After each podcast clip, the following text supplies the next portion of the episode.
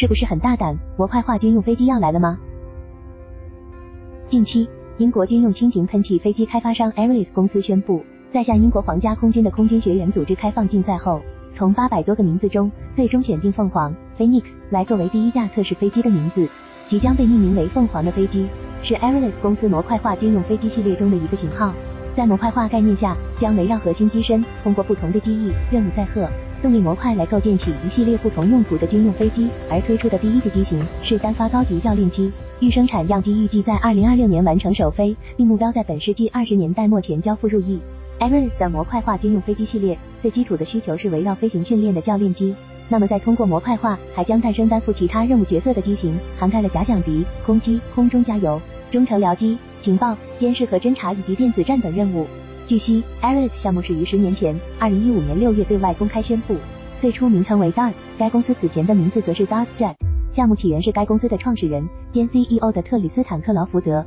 Tristan Crawford 在一零年代初的工作当中了解到，目前喷气教练机市场尚未受益于空客利用模块化设计来更好的实现。飞机销售商业化的方法，由此克劳福德萌生了模块化通用飞机的设计，开发一种功能强大的新型教练机，通过使用模块化部分来灵活适应各种用途，从而能为用户节省机型的全生命周期运营成本。Aeris 的核心亮点模块化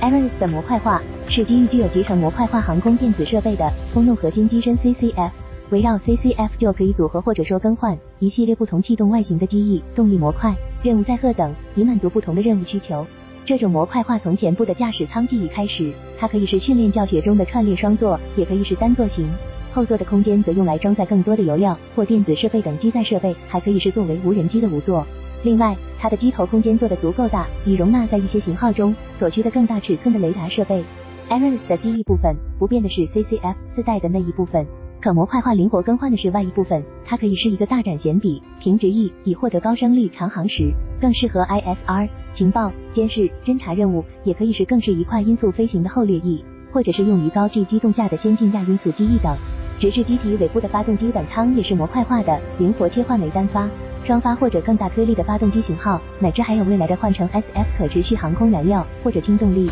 电力等。我们出售的不是一架飞机，而是整个系统。Aeris 的首席机身工程师彼得·柯蒂斯 （Peter Curtis） 在接受英国皇家航空学会贝德福德分会采访时这样表示：“我们出售的是培训飞行员的能力，这其中包括飞机，也还包括所有模块化部分。我们试图做的就是最大限度地提高结构、系统和零件的通用性，并添加一些模块化功能，以便我们可以在最常见的飞机上也能拥有一系列定制功能，瞄准远比教练机更广阔的市场。”对于 Airless 的市场前景如何？仅就教练机市场来说，无疑是一片红海。面临来自莱昂纳多 M 三四六、开的 T 杠五零、波音 T 杠七 A、红鹰、俄罗斯雅克夫一百三十和新晋泰的 h o k t e t 等一众同类机型的激烈竞争。不过，Airless 公司表示，到了本世纪二十年代末，因和阿尔法喷气等老式喷气教练机将大规模退役，同时各国空军对中程僚机、ISR 无人机和无人加油机的需求也开始趋于成熟。而这将为 Airless 提供一个远比教练机更广阔的市场，并且从项目进度上来看，即使 Airless 已经趋于成熟，为市场竞争做好了准备。而且 Airless 公司还在算这样一笔经济账：对于当前各地空军来说，无不希望以更少的资源、更小的机队规模做更多的事情，非核心的用途可以外包。因此，Airless 表示，一些不那么高频使用或装备量不大的模块套件，用户就可以选择从 Airless 租借。举例来说，比如英国空军机队中的 ISR 侦察机、轻型加油机等特种机，就通过选择从该公司租赁相关任务机型所需的模块套件。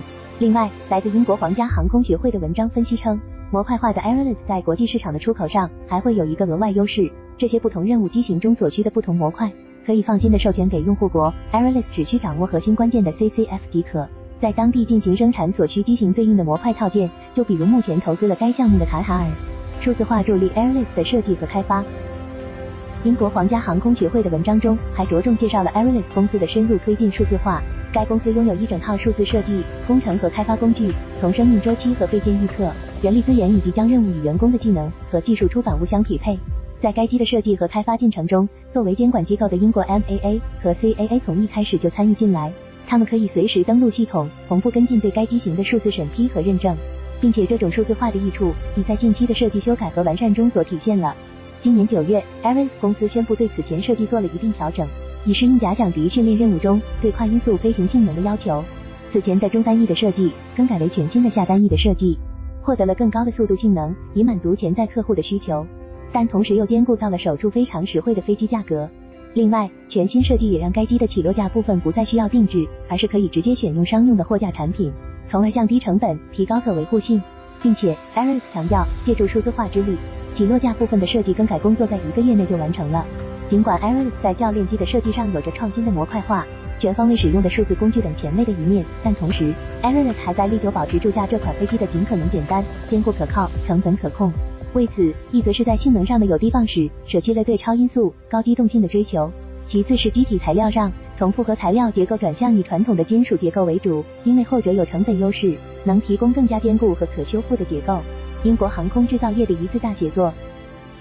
回顾 Aries 项目的发展，公司在2020年获得启动项目的天使投资，2021年获得1050万英镑 （1450 万美元）的中东主权财富基金，后证实为卡海尔，支撑该机步入了开发计划的第一阶段。同时还收到了英国皇家空军快速能力办公室 （RCO） 的第一份政府合同，这份为期三年的开发和设计研发合同，目前已进入第二阶段。二零二二年 a r i l i s 公司在布里斯托尔建立了企业中心，为 a r i l i s 合作伙伴的开发数字工厂、开放系统、航空电子设备和整个飞机设计提供了空间。这一年里 a r i l i s 的飞机设计通过由独立设计审查委员会领导的首次全面概念审查，并于十二月底与英国国防部 MOD 签订价值九百万英镑的合同。在项目的资金预算有了保障的同时，推动该项目进展的幕后是一支来自英国工业界，特别是来自于拜系统的教练机项目。和英国皇家空军训练单位的经验丰富人士所组成的团队，而且 a r i l e s 明确将自己定位为一家小规模的整体集成商，将携手设计和制造上的一众合作伙伴，利用英国丰富的航空航天专业知识